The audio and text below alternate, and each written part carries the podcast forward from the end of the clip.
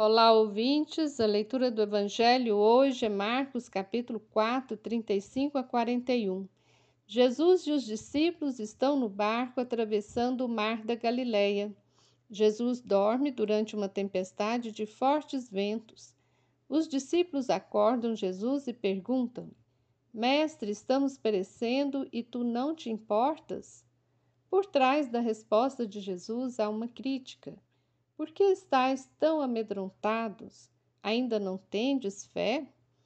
A comunidade cristã por trás do Evangelho de Marcos entendeu que seguir Jesus exige fé. Entendeu que o medo é o contrário da fé, pois o medo nos paralisa, nos impede de fazer valer já neste mundo o sonho de Deus para a humanidade, que foi ensinado por Jesus. Por isso, fé é fidelidade ao projeto de Deus. Ou você adere a este projeto ou você não tem fé. E qual é o projeto de Deus ensinado por Jesus?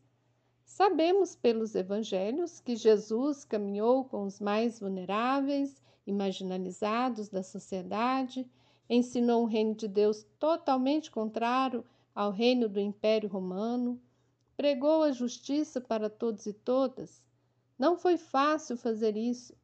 Foram muitas tempestades violentas que ele enfrentou tempestades de incompreensões, de conflitos e de perseguições. Até hoje, os cristãos e cristãs que seguiram esse caminho de Jesus sofreram e até foram mortos. Hoje temos muitas razões para ter medo. Estamos vivendo um período da história muito tenebroso.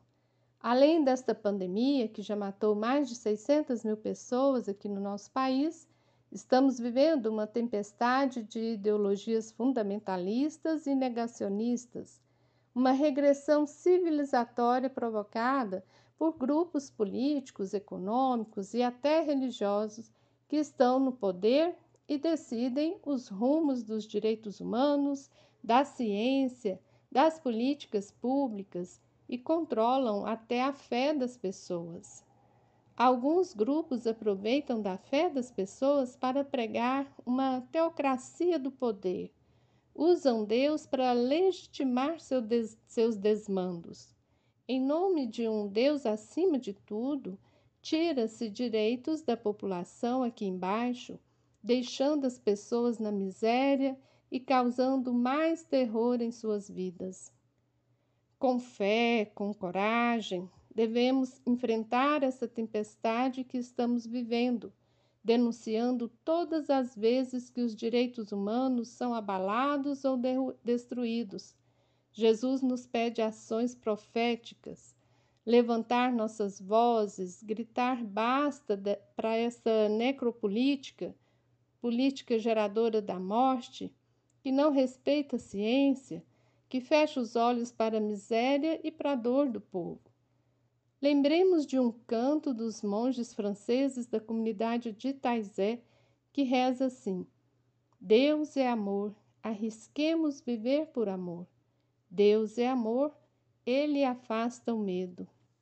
Você ouviu o comentário do Evangelho feito por Simone Furquim Guimarães, do Centro de Estudos Bíblicos do Planalto Central. Este é o podcast Naciana, do blog Coletivo Naciana.